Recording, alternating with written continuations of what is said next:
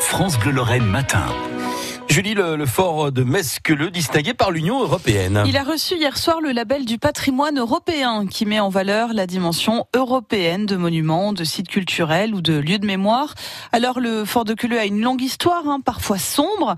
Vous la retracez pour nous ce matin, Thomas Jean-Georges, dans le Plus de France le matin. D'abord les origines du fort. La construction du fort de Queuleux débute en 1867. Doté initialement d'une centaine de pièces d'artillerie, il doit contribuer à la défense de Metz. Trois ans plus tard, c'est son bâtiment du feu. Lors de la bataille de Borny, le fort fait l'objet de bombardements prussiens. Après la défaite des troupes françaises, le site est réaménagé par l'armée allemande. Durant la Première Guerre mondiale, il est bombardé par les avions alliés. À l'armistice, des prisonniers de guerre allemands, mais aussi italiens et russes y sont regroupés. Durant l'entre-deux-guerres, le fort est entièrement désarmé, mais il est occupé par différentes unités. Lors de la drôle de guerre, entre septembre 39 et mai 40, le fort de Queuleux est intégré au dispositif de couverture de la ligne Maginot.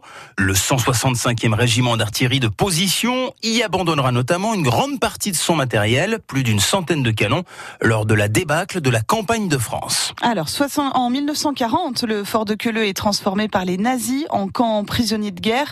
C'est le début d'une période très noire, Thomas. Oui, en 1941, la Gestapo va notamment utiliser une caserne du fort pour en faire une prison provisoire.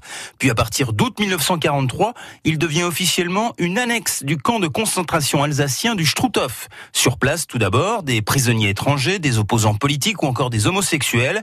Ils sont rejoints à partir du mois d'octobre par des résistants, des passeurs, des saboteurs. En tout, entre 1500 et 1800 prisonniers, hommes et femmes, internés là, avant d'être déportés vers les camps de la mort. Les conditions de vie y sont cauchemardesques, les gardiens SS du fort sont impitoyables.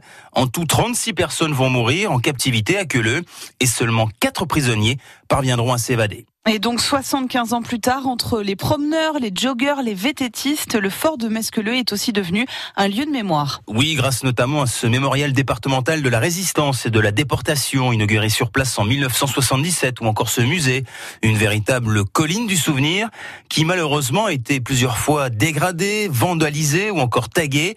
Ce fut encore le cas en janvier dernier, mais comme à chaque fois, les bénévoles de l'association du fort de Queuleux se sont retroussés les manches pour tout effacer car comme le dit leur présidente, Paul Enig, ce site transforme celles et ceux qui l'ont visité. Et en Moselle, un autre site a reçu le label du patrimoine européen, c'est la maison de Robert Schumann à Sichazel.